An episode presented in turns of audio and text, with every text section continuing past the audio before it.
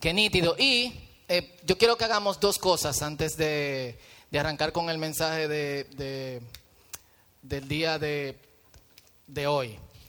Y la primera es, queremos, como hacemos de vez en cuando, abrir este micrófono y que dos personas o tres, en un tiempo cronometrado de un minuto, den gracias a Dios públicamente por algo que ha pasado en su vida en, en estos días. Así que el micrófono está abierto, anímense, no importa que tú estés aquí por primera vez, si tú sientes que hay algo por lo que tienes que dar gracias a Dios, este es el espacio y aquí están de testigos los creyentes. Señores, si yo no me paraba, es verdad, Dios entiendo que me castiga. Eh, eh, pero no lo hice por eso, lo hice porque Yo te entiendo que. Exacto. Eh, la razón eh, de dar gracias, ay, gracias. Eh, aunque sea contraintuitiva, no es porque me voy a casar, porque hace tiempo estoy dando gracias. Entonces es una noticia vieja que Dios ya ¿verdad? me dio. La razón de dar gracias Tú es. estás yendo por- al gimnasio. ¿Eh? Un chin, pero, pero vi que, señores, a la legal, natural, natural, toma su tiempo. Así que di que, que esa gente que hace... No, no, no, no. Vamos a ser más serios. Eh, pero, pero chin a chin, chin a chin. Eh, la- eh, mi razón de dar gracias es por eh, la comunidad. De verdad que en este tiempo de mi vida he visto mi comunidad ser mi familia. Rayos. Esto, esto se está grabando. Ay, caray. Y me han ayudado en todo realmente.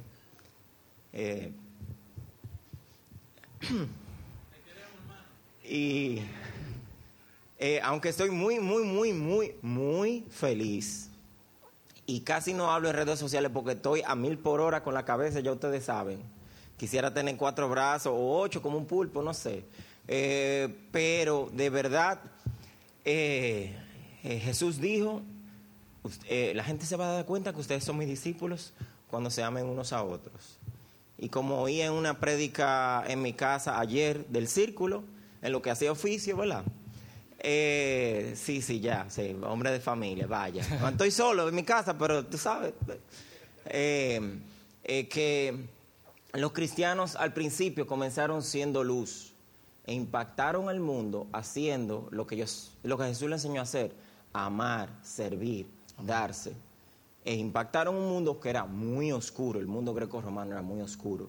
Y, y lo hicieron así, con sus actos de amor. Entonces yo estoy aquí dándole gracias a todos ustedes eh, por sus actos de amor. Amén.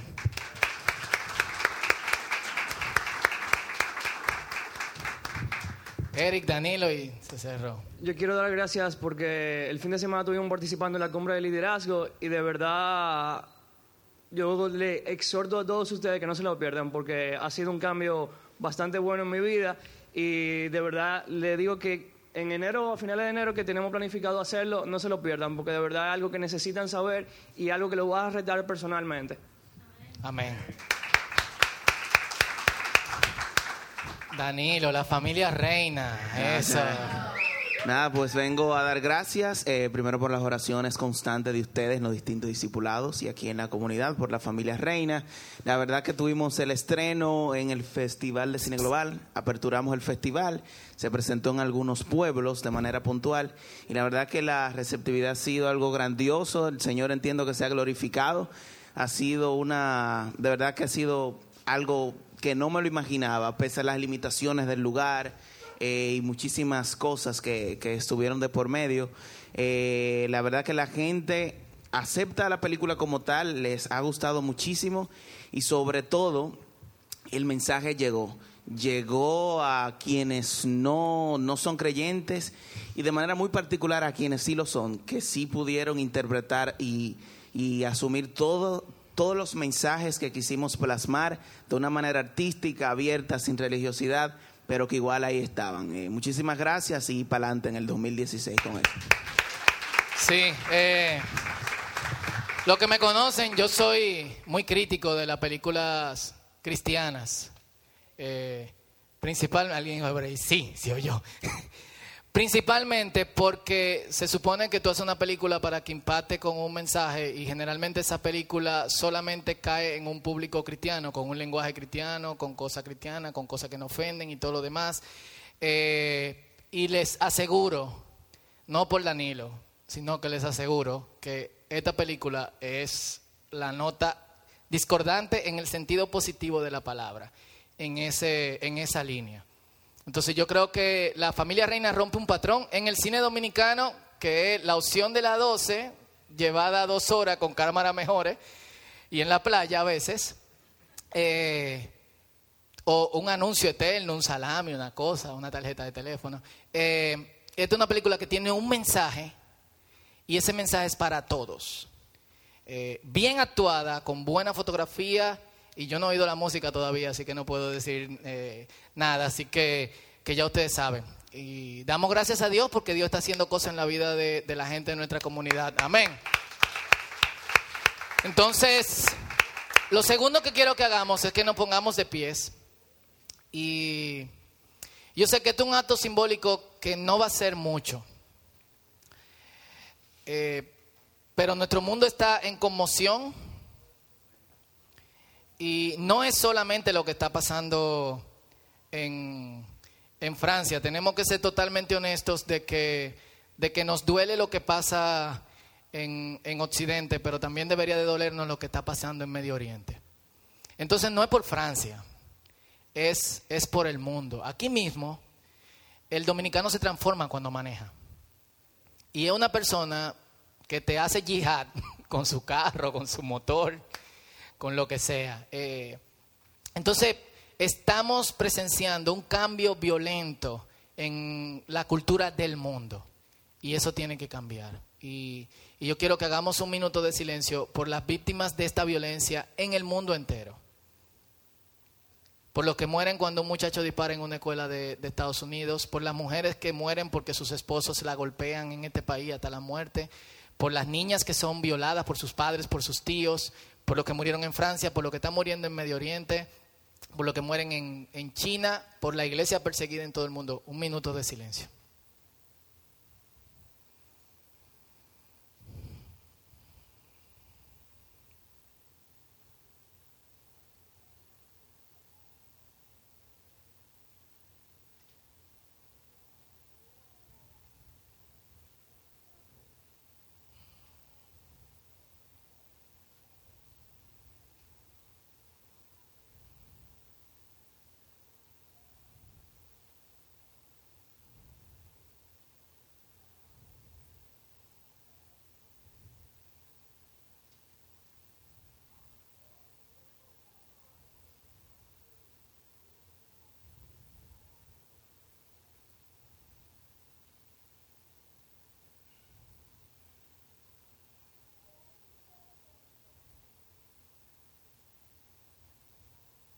Pueden sentarse.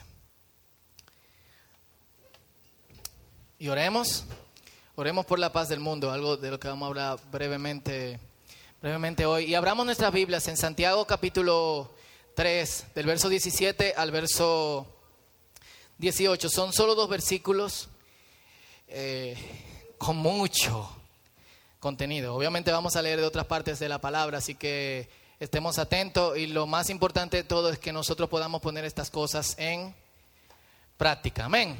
Santiago capítulo 3 versículos 17, 18 y dejen su Biblia abierta ahí. ¿Lo tienen? Todos. Amén. Dice así, sin embargo, la sabiduría que proviene del cielo, de lo alto, es ante todo pura y también ama la paz. Siempre es amable y dispuesta a ceder ante los demás. Está llena de compasión y del fruto de buenas acciones. No muestra favoritismo y siempre es sincera.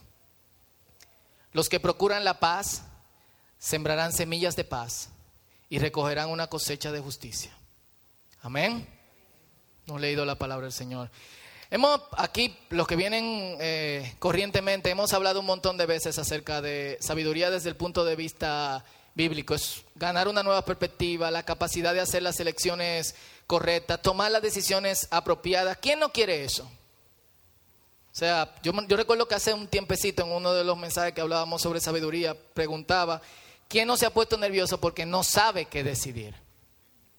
Ni qué elegir en un momento específico de la vida. Algo, por ejemplo, que no saben los que no se van a casar, los que todavía no se van a casar, perdón, todos se van a casar, cásense todos, amén. Eh, es que las mujeres, la semana de la boda, te dicen que no quieren casarse. Leticia está de qué? ¿No te lo dijo? Qué bueno. Pero en la mayoría de los casos pasa semana o dos semanas antes. Es como que se ven en esa... Yo me acuerdo cuando estábamos tres días antes de la boda, que Noelia me jaló para la cocina de su casa y me dice, tengo que decirte algo, yo no me quiero casar. y fue como que, en serio, República Dominicana queda 6.780 millas de este lugar. y yo estoy aquí, tú me estás diciendo tres días antes que no. Fue como que fuerte, después nosotros descubrimos que eso, eso pasa, es porque es una decisión de toda la vida. Tú no quieres tomar malas decisiones, ¿sí o no? Sino que tú quieres que sea la persona correcta. Algunos ayunan extra en esa semana. Ustedes ven los 40 días de oración que nada más en Jesucristo y Gille Ávila. Los que se van a casar la hacen también por ahí. Eh, y por eso la sabiduría de lo alto es, de alguna otra forma, necesaria, porque nosotros estamos tomando decisiones constante, constantemente, y es la que nos da eso. El dominicano es tigre. Hace un tiempo, y lo pueden buscar en la página, el doctor Duncan nos habló acerca de la cultura del tigueraje en República Dominicana, porque es una cultura ya, de alguna, de alguna otra manera, es la cultura de salirse con la suya. Y mucha gente llama eso eh, sabiduría. Este sí es sabio, dicen, sabe siempre qué hacer, dicen, pero la verdad es que no se sabe cuánta cabeza esa persona voló para hacer lo que está haciendo o lo que pretenden hacer. El tigueraje se ha, convertido en un estilo de supervivencia y es de hecho lo que nos tiene jodidos como país. Ay, dije jodido, pero es la palabra adecuada para lo que nos está pasando. Todos hemos sufrido a causa del tigueraje, incluyendo cristianos. Y le voy a dejar este mensaje, y aquí pudiese morar y ya se terminó esto. Pero llévenlo en el corazón, tírenlo fotos, publiquenlo en las redes sociales. No existe tal cosa como el tigre cristiano. Cool. ¿Usted es o tigre o es cristiano? O es cristiano o es tigre. Pero nunca las la dos cosas eh, al mismo tiempo. Y si nos fijamos, es precisamente sobre este tipo de conducta que nosotros llamamos tigueraje que se habla en los versos anteriores, del verso 13 al verso 16. Dice, si ustedes son sabios y entienden los caminos de Dios, demuéstrenlo viviendo una vida honesta. El tigre es honesto. Y haciendo buenas acciones con humildad que proviene de la sabiduría. El tigre es humilde. Pero si tienen envidias amargas y ambiciones egoístas en el corazón, no encubran la verdad con jactancias y mentiras. El tigre dice la verdad. Pues la envidia y el egoísmo no forman parte de la sabiduría que proviene de Dios. Dichas cosas son terrenales, puramente humanas y demoníacas. Me, me encanta Santiago porque va al grano, diabólicas, pues donde hay envidias y ambiciones egoístas. Y fíjense en estas dos líneas, este no es el tema del mensaje, pero es importante que nosotros lo tengamos en cuenta. También habrá desorden y toda clase de maldad. ¿Qué hay en este país? ¿Y qué más? ¿Qué está pasando? La gente sabia en el sentido contrario. Si nosotros vamos a aportar como creyentes, y créanme, nosotros no hemos encontrado todo tipo de tigre cristiano, yo soy muy cauteloso, de hecho, cuando hago negocios con otros creyentes. Y le doy un consejo, sea muy cauteloso cuando haga negocio con una persona que se llama creyente. Le saltan contra el versículo bíblico, le dicen que el Espíritu Santo le reveló que con usted que va a trabajar, analícelo, búscalo en el ciclo, hágale todo lo que usted le hace a otra persona. Full. Porque hay gente que se ocultan detrás de, de del cristianismo. Pero como dije, no quiero enfocarme en eso, sino que quiero enfocarme en lo que nos trae bendición a nuestras vidas, eh, que es la sabiduría de, lo alto. Y antes de, seguir hablando de, sabiduría, muchas de las imágenes que la Biblia da sobre la sabiduría son imágenes orgánicas. Una de estas es un, un árbol, siembras, cosechas, disfrutas de, de sus frutos. Proverbios capítulo 3 es un capítulo, de, hecho del 3 hasta el 9, habla de la sabiduría y la personifica como un árbol, como una mujer, como que ha estado desde el principio del mundo con el Señor. Dice, sus caminos son un deleite, hablando de la sabiduría, y en todas sus veredas hay paz. La sabiduría es un árbol de vida para los que echan mano de ella. Dichosos los que no la sueltan. Esos frutos de la sabiduría se traducen en una vida fascinante. Y yo creo que como creyentes eso es algo que nosotros tenemos que buscar. ¿Cómo ser sabios en el sentido de esa sabiduría que no va a provenir de nosotros, ni va a provenir de ningún ejercicio que nosotros podamos hacer? Dice que viene desde el cielo, viene de lo alto, es algo que Dios nos ofrece y que nos da. Y si se está mencionando aquí es porque está disponible para nosotros. Amén. ¿Quiénes no quieren eso? ¿Quiénes la quieren? Vamos a volvernos pentecostales en este momento ahora. ¿Quiénes la quieren? Eso. ¿Quién gritó? Hermano, me siento también que quiero dar una vuelta maroma para el Señor, ¿no? Lo hicieron, ¿eh? Eh, Lo hicieron. Eh, pero la siembra no es, no es fácil. eh, no es verdad. En la cumbre pasó, pero full. En una iglesia que conocemos, una muchacha en el bautizo dijo, me siento tan feliz que quiero dar un flip flop para el Señor. Amén. No puede expresar su gozo como usted quiera. ¿Eh? Yo espero que haya tenido pantalones. Eh, la siembra no es fácil. ¿Quién de aquí ha sembrado alguna vez en su vida? Yo sembré batata en el patio de mi casa, yuca. Yo, se me metió en la vida agrícola cuando tenía como 10, 12, 12 años, loquísimo. Y no es fácil.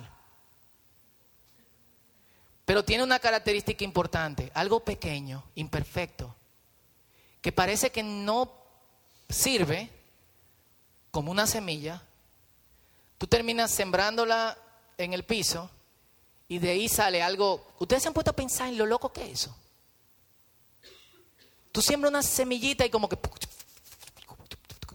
crece un árbol fuertísimo.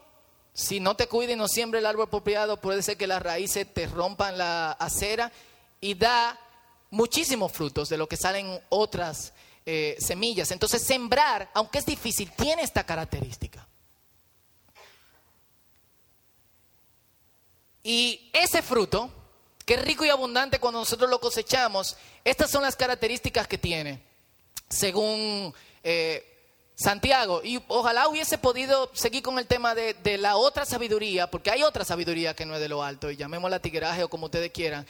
Se puede, de alguna otra forma, comparar o, de hecho, ponerlas en sentidos diagonalmente opuestos. Dice que es pura. ¿Qué significa que puro? Que no tiene otra cosa. No es como los frutos que le meten, lo alteran genéticamente o lo que sea. No, es lo que es. Ama la paz. Y yo sé que algunas de estas características van con nosotros. ¿Quién no ama la paz? Pero en realidad no somos puros, ¿o sí? Es amable. Cede compasiva, quizás somos compasivos, está llena de buenas acciones, pero en los dos últimos es que mayormente nos quemamos, no muestra favoritismo y siempre, siempre es sincera. Estas son las características del fruto de la paz. Y podemos compararla perfectamente con las características de la sabiduría en Proverbios capítulo 3, versículo 24 en adelante. Podemos compararla con el fruto del Espíritu, Gálatas capítulo 5, versículos 22 en adelante. Podemos compararla con las características del amor que proviene de Dios, Primera de Corintios capítulo 3. ¿El amor qué es? Amable, compasivo, etcétera, etcétera, eh, etcétera. Y Santiago destaca una última cosa en el pasaje.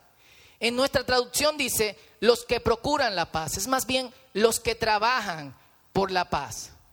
Los escritores hebreos son, eh, perdón, los escritores de la Biblia son hebreos en su, en su mayoría, todos con excepción de Lucas que es griego, eh, judío. Y nosotros deberíamos de preguntarnos si queremos saber bien qué es la paz. ¿Qué significa la paz para ellos? Para nosotros, ¿qué es paz? ¿Eh? ¿Cómo? Ok, un político honesto. O sea, cuestiones externas que nos hagan sentir en un estado de seguridad. ¿Qué más? Silencio. ¿Qué más? Tranquilidad. ¿Qué más? Tenía un millón de dólares en el banco para algunos, eso es eh, paz. De hecho, hay, hay una, un meme por Facebook que anda por ahí que dice di que eh, tú prefieres un millón de dólares o ir al pasado. ¿Qué eliges? Yo elegí el millón de dólares. Es como que vaya, ¿qué tú vas a elegir? Y que no, ir al pasado y arreglar mi vida. Eh, y para nosotros ese es el sentido de la paz, tranquilidad, silencio, que todo esté... Eh, y cuando nosotros decimos qué paz tiene esa persona, es la persona que como que llega, ¿cómo están? Y uno como que se baja de una vez. Yo he contado esto, pero tengo que contarlo eh, ahora. Una vez yo estaba en la 27 con, con, pintura, cogiendo mi carro para la UAS, donde estudié publicidad. Yo andaba con una carpeta llena de, de, de, de dibujo de, de, la materia. Un profesor criminal que se llama Román y que te da tortículi. Y yo recuerdo que me subí en el carro y le pregunté, ¿por el túnel? ¿Por abajo o por arriba? Y el carro me dijo, por abajo. Perfecto, yo me siento. Espero como 15 minutos, me estoy haciendo tarde, pero como el carro va por abajo, nítido. Cuando termino de, cuando se termina de llenar el carro, el tipo me dice, bueno, por arriba. Y yo, ¿cómo así, pana? Tú me dijiste por abajo. No, no, no, es por arriba que vamos. Yo agarré, salí del carro y cerré la puerta con todas mis fuerzas. Así, y me fui caminando hasta la esquina donde había guagua que se iban por abajo. Y cuando yo voy caminando, yo siento algo que viene atrás de mí. Y un algo me dice, volteate. Realmente fue, volteate. y me volteé y era el chofer con un bate. Y yo le dije, güey, ¿qué pasa? ¿Cómo tú le haces eso a mi carro? Te voy a matar. Y yo dije, perdón. Perdóname. Y el tipo tranquilamente bajó su bate y dijo, te perdono. Un hombre que pide perdón es un hombre. Y se fue. Señora, la Biblia es cierta. La respuesta apacible calma la ira. Es lo que dice la Biblia. Entonces, eh, ¿qué, ¿cómo yo le respondí? Con paz. Seguro él se montó en el carro y dijo, ¿qué paz tiene ese muchacho? Yo no tenía paz cuando traía la puerta, pero era lo que él estaba pensando en ese, en ese momento. Una persona que no se alborota, que está quieto, que está tranquilo. Ciertamente eso es parte, pero hay algo más. Para los hebreos, paz es esto, shalom. Para los que se quieran hacer un tatuaje, en hebreo. Y shalom significa bienestar total, seguridad, asociados con la presencia de Dios entre su gente. No es estar tranquilo, no es, sino es ese sentido de que todo está seguro, de que todo está bien, pero no arraigado en un millón de dólares en una cuenta de allí, o que todo hay estabilidad política, o que no haya guerra, sino en qué? ¿En qué? En la presencia de Dios entre quién? Entre, eh, entre su gente. De hecho, tienen una oración que algunos recitan cada mañana y dice, el que hace paz en las alturas, que traiga paz sobre nosotros.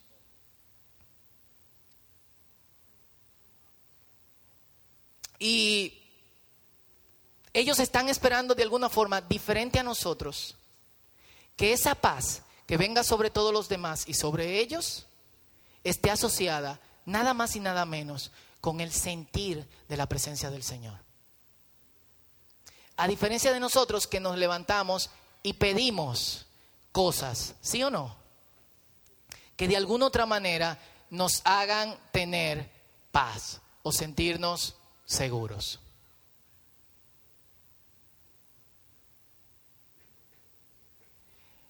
Y si ustedes son como yo, en la mayoría de las ocasiones nosotros no pedimos shalom, sino que nosotros pedimos algo que nos provea el pseudo shalom. Pedimos paz para tiempos violentos y, para otra cosa, pero en la mayoría de los casos no pedimos no, arraigado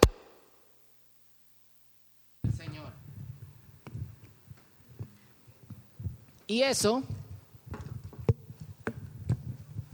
se me parece a esto. Cuando piden algo, no lo reciben porque piden con malas intenciones para gastarlos en sus propios placeres. Y permítame ver en el versículo un poquito más de lo que ese versículo dice. Pedimos y no recibimos porque pedimos ídolos. Pedimos cosas que sustituyan lo que solamente Dios puede proveer para nuestras vidas. ¿O me equivoco? Ah, me equivoco, perfecto. Eso nada más me pasa a mí. Y es fuerte, señores. Pero Santiago no solamente está diciendo los que reciben paz, o los que tienen paz, o los que oran por la paz. Lo que él menciona es los que trabajan por shalom, los que procuran la paz.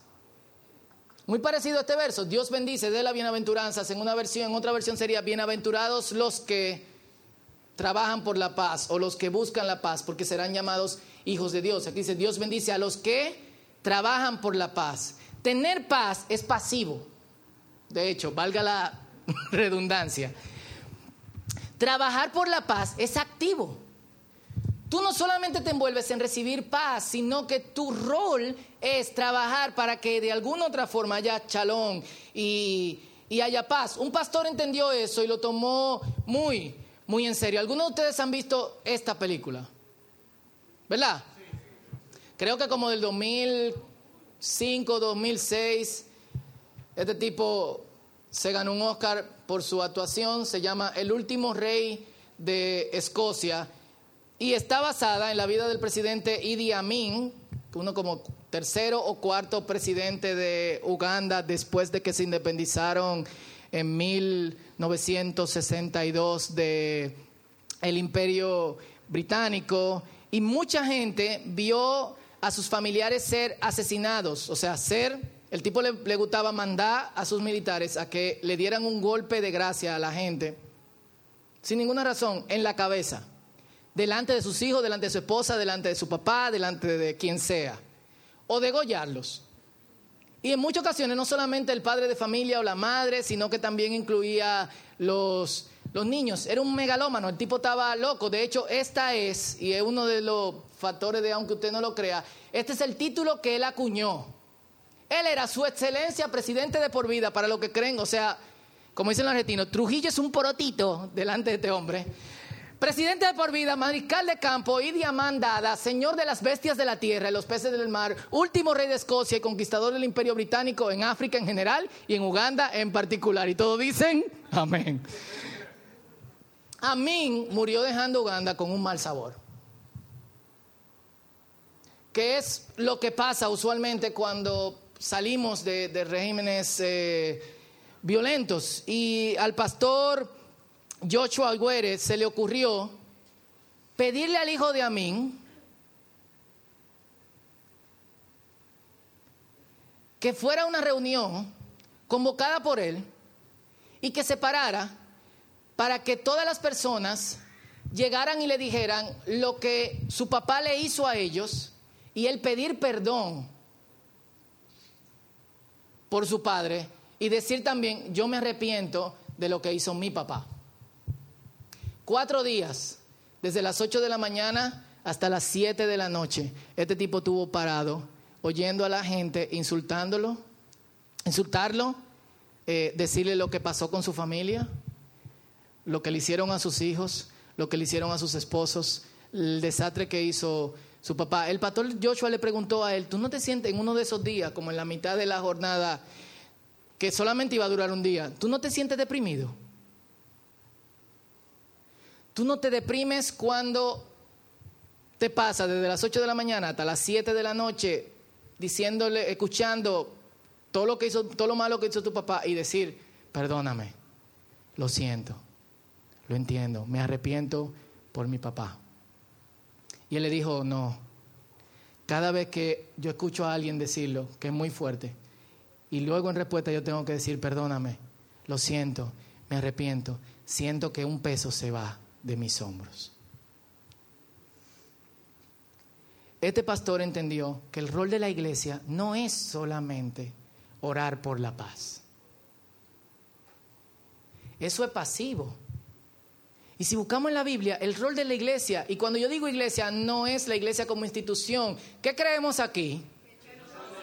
¿Qué creemos aquí? Yo soy la iglesia. Una vez se lo dije a una muchacha en un café y me miró como que, ok, ¿de qué secta que tú eres?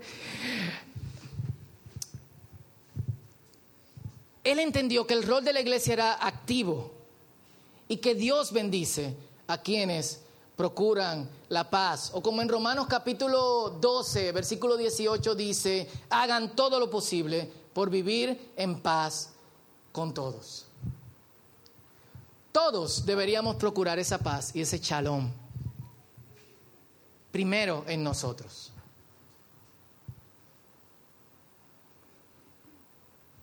Porque si hay algo que tenemos que admitir es que la vida que la mayoría de nosotros estamos llevando es sumamente turbulenta. Los trabajos, los que estudian en la universidad con estos profesores criminales que tenemos en este país. Manejar aquí es la verdadera odisea. Tú tienes que condicionarte mentalmente para salir a la calle y acostumbrarte eh, a eso. Los que están manejando aquí por primera vez llegan a su casa con el hombro como Robocop. Looking for me. Y encima de eso, o sea, también familias relaciones familiares turbulentas en muchos casos, relaciones de amistad complicadas. Y muchas veces relaciones de iglesia complicadas también. a veces no, se salva ni, en la comunidad de, de los creyentes. Pero nosotros no podemos esperar que otros hagan chalón por nosotros. Porque lo que Jesús está diciendo es, bienaventurados los que procuran la paz los que trabajan por ella. Y eso no, nos aborda a todos nosotros.